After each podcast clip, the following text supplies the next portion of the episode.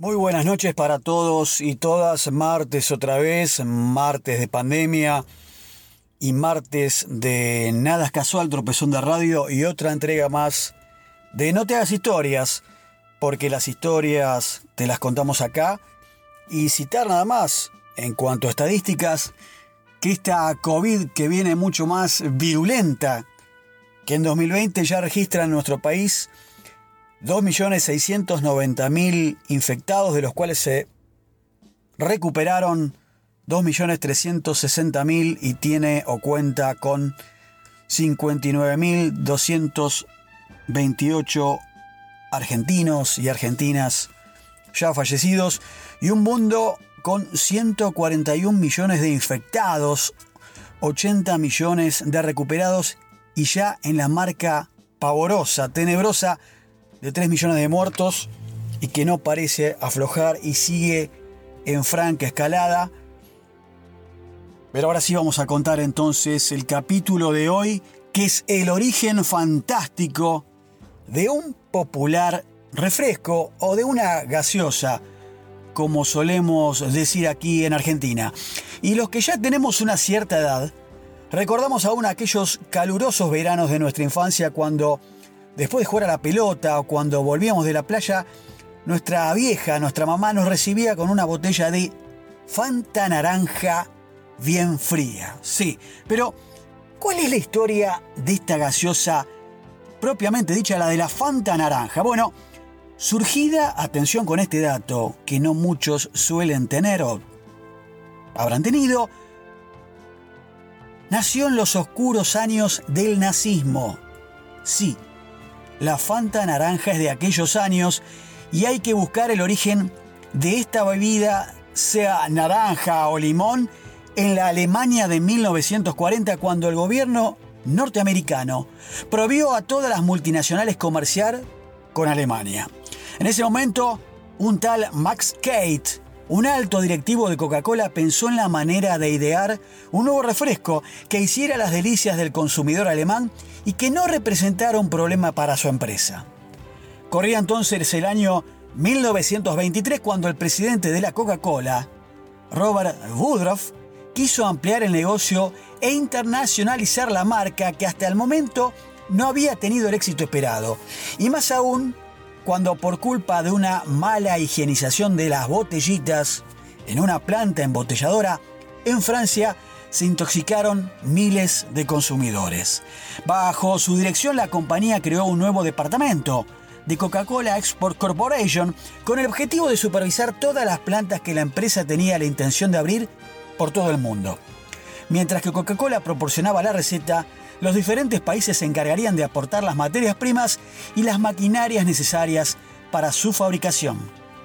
Aquel impulso sirvió para que la firma de refrescos se convirtiera en patrocinadora de los Juegos Olímpicos de Ámsterdam del año 1928 y fue un magnífico trampolín para que el resto del mundo asociara la marca con el estilo de vida norteamericano gracias a la publicidad que Coca-Cola dispuso por toda la ciudad holandesa. Aquella expansión llevó a la marca hasta Alemania, donde un emigrante norteamericano llamado Ray Remington Powers se encargó de la dirección de la empresa.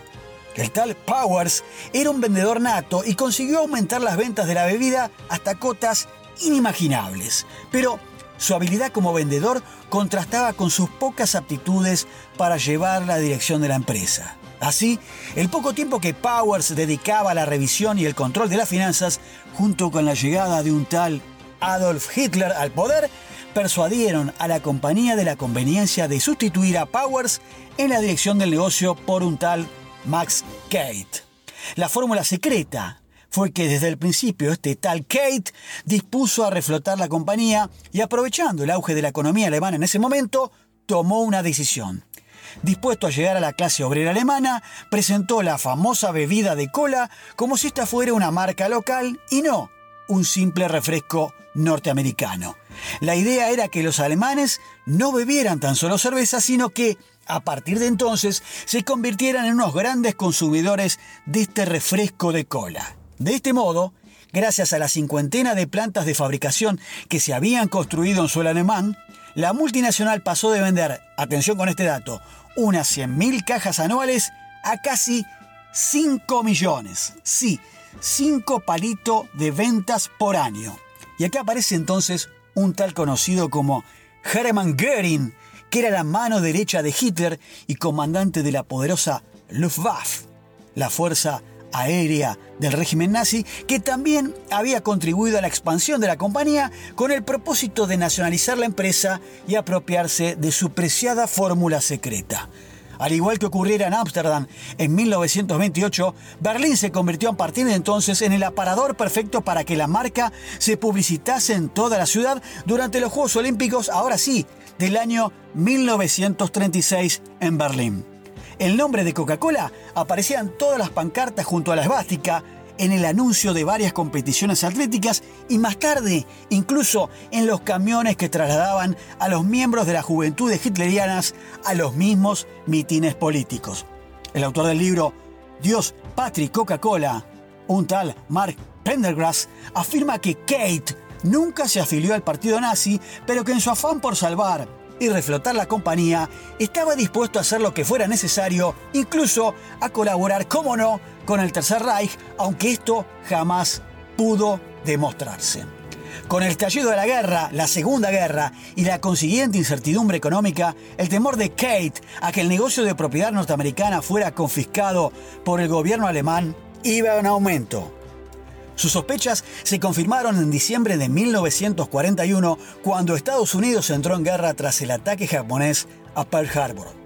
Las relaciones entre la firma Coca-Cola en Alemania y la empresa madre norteamericana se cortaron a causa del embargo mundial decretado por el gobierno norteamericano y según cuenta el escritor barcelonés Jesús Hernández en su libro Historias asombrosas de la Segunda Guerra Mundial, en su blog Es esa la guerra y en una entrevista al diario español ABC comenta lo siguiente.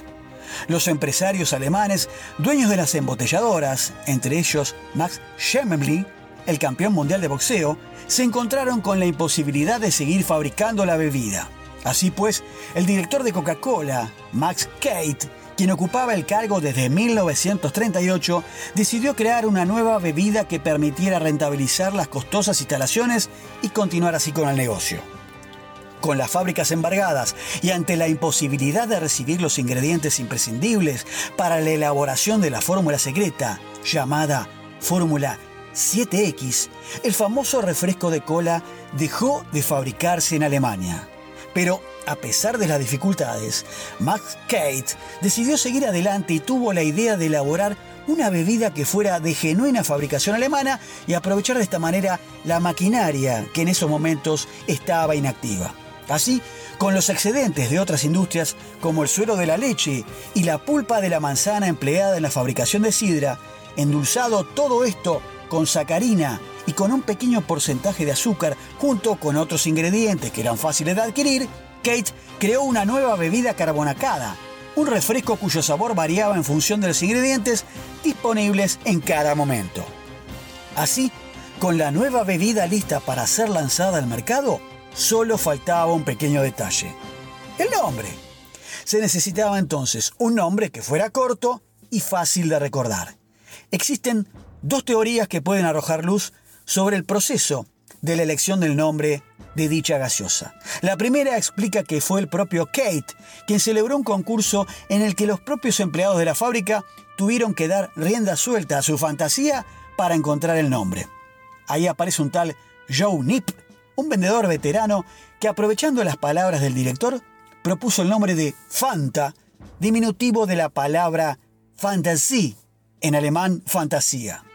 La segunda hipótesis cuenta que fueron los mismos empleados quienes emplearon la palabra fantastic, fantástica en alemán, para definir el sabor del refresco y de esa manera acabó asociada a la bebida. Sea como fuere, tras lanzar el producto al mercado con la leyenda en la etiqueta es un producto de Coca-Cola, marca alemana. Para avalar su gran calidad, la gaseosa se convirtió en un éxito inmediato, arrasador. Y a pesar del innegable éxito, la figura de Max Kate siempre quedó envuelta en la polémica. ¿Max Kate fue un visionario o fue un empleado o un empresario, mejor dicho, colaboracionista? Porque a pesar de que nunca se mostró abiertamente partidario del régimen nazi, siempre se encargó de supervisar las diferentes delegaciones de Coca-Cola en los países que eran ocupados. Según sigue explicando Jesús Hernández, comenta que en la sede central de la compañía, en la ciudad norteamericana de Atlanta, tampoco sabían que este tal Kate trabajaba para los nazis o se limitaba a mantener la producción de las fábricas de Coca-Cola por lealtad a la empresa norteamericana. Lo que sí afirma el escritor es que Kate ofreció su ayuda a la población transportando agua potable con sus camiones de reparto y llegó a proteger a algunos de sus empleados que se encontraban en las listas negras de la Gestapo. Kate también sufrió las adversidades de la guerra cuando sus 43 fábricas fueron bombardeadas hasta los cimientos por la aviación aliada. Al finalizar la contienda de la Segunda Guerra Mundial y tras la derrota de Alemania, la empresa alemana volvió a fusionarse entonces con la empresa matriz norteamericana. Pero a pesar de ello y del éxito que había tenido antes el refresco en el mismo suelo alemán, Fanta dejó de producirse durante más de una década hasta que en 1956, aprovechando una de las fábricas que la marca tenía en Italia, más precisamente en el sur, en la ciudad de Nápoles. Debido a la gran cantidad de naranjas que producía aquella región, Coca-Cola lanzó de nuevo el refresco al mercado, que era una gaseosa que no llegaría entonces a suelo norteamericano recién hasta el año 1960. Y bien amigos, amigas, interesante esta historia. Yo la verdad, como la producción del programa Indagando en esta entrega de hoy, martes, de No te hagas historias, porque las historias te las contamos acá. Nunca pensamos, uno, señor mayor, que consumió Fanta Naranja, que creo que hoy actualmente en el mercado está, pero no se encuentra fácilmente, era de origen alemán. Así que la historia de este refresco o esta gaseosa, incluso lo que cuenta al final, que terminada la guerra volvió a fusionarse con la casa matriz allí de Atlanta, propiamente dicho, que era la Coca-Cola, marca ícono de lo que es hoy el imperio norteamericano, como tantas otras, como IBM, como Apple y algunas cuantas más que simbolizan el poder del tío Sam en este mundo que ya no es bipolar, pero es globalizado y que todavía lo denota como principal potencia. Bueno, esto de Fanta realmente es, es muy, muy interesante. Em, nos encontraremos entonces el próximo martes, pandemia mediante, vacunas para muchos, porque este fin de semana han llegado más de un millón de vacunas, así que bueno, eh, siguiendo como siempre en el cuidado personal, con todos los protocolos. Los saluda Ampide hasta nuestra próxima entrega de la semana siguiente. Cuídense mucho amigos y amigas. Ciao.